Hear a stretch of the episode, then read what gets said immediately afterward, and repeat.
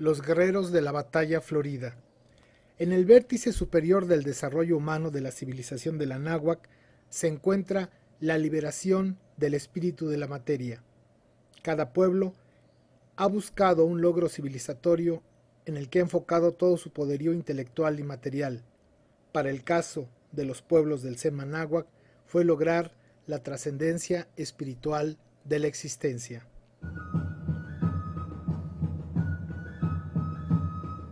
Para llegar a alcanzar este supremo logro cultural, se requirió primero el desarrollo de lo que conocemos como la pirámide de desarrollo humano de la náhuac, es decir, contar con un eficiente soporte alimentario, de salud, de educación y de organización comunitaria.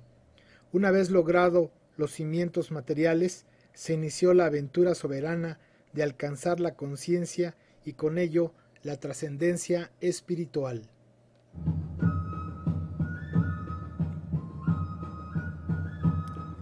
Desde la invención de la agricultura y el maíz en el sexto milenio antes de Cristo, los viejos abuelos se llevaron cuatro milenios y medio en lograr esta base material e iniciaron aproximadamente en el año 1500 a.C. lo que hoy conocemos como la cultura olmeca. Durante estos tres milenios, nuestros antepasados lograron alcanzar el mayor desarrollo humano para todo su pueblo en la historia de la humanidad, especialmente en el llamado periodo clásico con la llamada cultura tolteca, que como sabemos no era una cultura, sino un grado de conocimiento. En efecto, la Toltecayot fue la sabiduría atesorada a través del tiempo para alcanzar el logro supremo de todo ser consciente.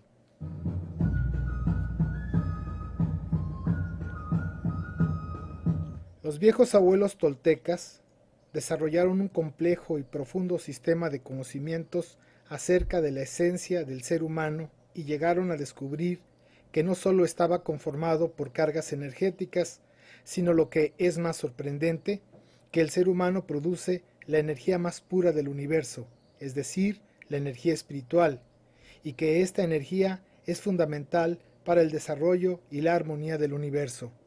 Los toltecas descubrieron la alta responsabilidad existencial del ser humano y su indivisible integración al planeta y al universo.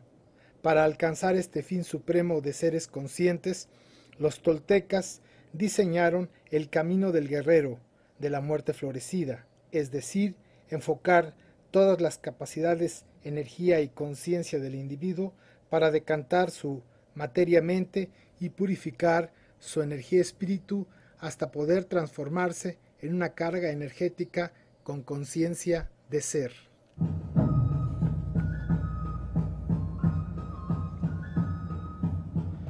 A este inconmensurable desafío los toltecas le llamaron la batalla florida, que consiste en enfrentar al enemigo interior y luchar contra todas las debilidades e incapacidades que nos arrastran al abismo de la estupidez humana.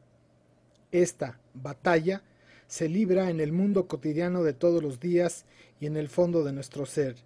De esta manera, la vida para un guerrero de la muerte florecida era la oportunidad de utilizar el mundo como un campo de batalla y la conciencia para luchar contra las poderosas fuerzas que arrastran a la materia al infierno de la deshumanización.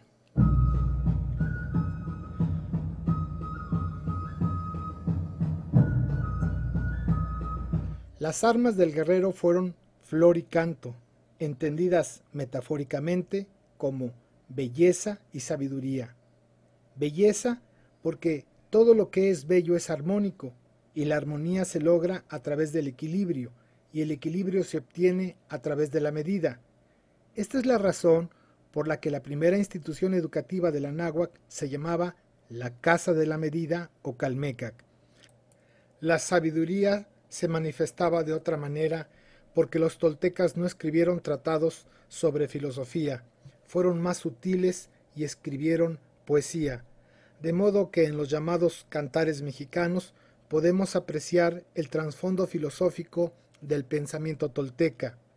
¿Acaso de veras se vive con raíz en la tierra? Nada es para siempre en la tierra, solamente un poco aquí. Aunque sea jade se quiebra, aunque sea oro se rompe, aunque sea plumaje de quetzal se desgarra, no para siempre en la tierra, solamente un poco aquí.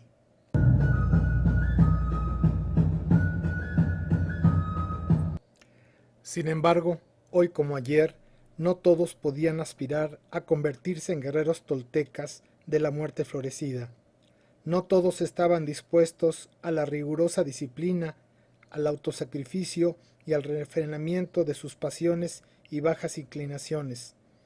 Pocos podían asumir la férrea disciplina y el control de sí mismos de manera total y permanente.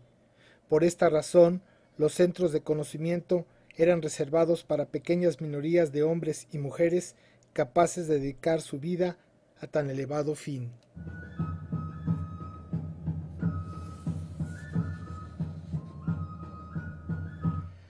Sin embargo, los toltecas dejaron la toltecayot a los macehuales para que vivieran en equilibrio y armonía consigo mismos, con los demás seres humanos y con la naturaleza. Estos conocimientos han estado presentes durante los ocho milenios de civilización anahuaca y en los últimos cinco siglos en el Banco Genético de Información Cultural. Esta sabiduría es nuestra más preciada herencia cultural y es la que nos permitió sobrevivir a la invasión y a la colonización.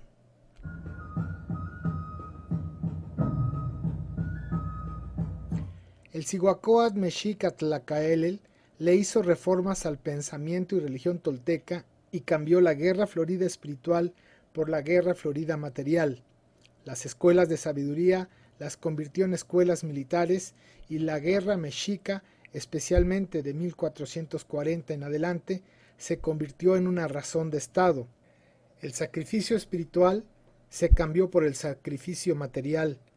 Los colonizadores han usado esta transgresión como arma para denigrar a la civilización de la náhuac, haciendo creer que los ocho milenios de civilización anahuaca fueron iguales a los 196 años del imperio mexica. Actualmente, algunos hijos desorientados encuentran en el periodo mexica la base y razón de un nacionalismo decadente y no ponen sus ojos y su corazón en la herencia tolteca.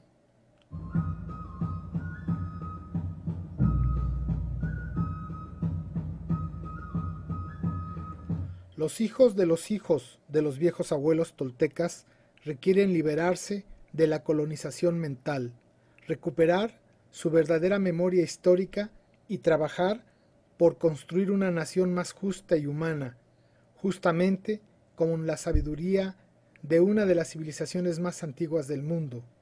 Lo difícil no es hacerlo, sino imaginarlo.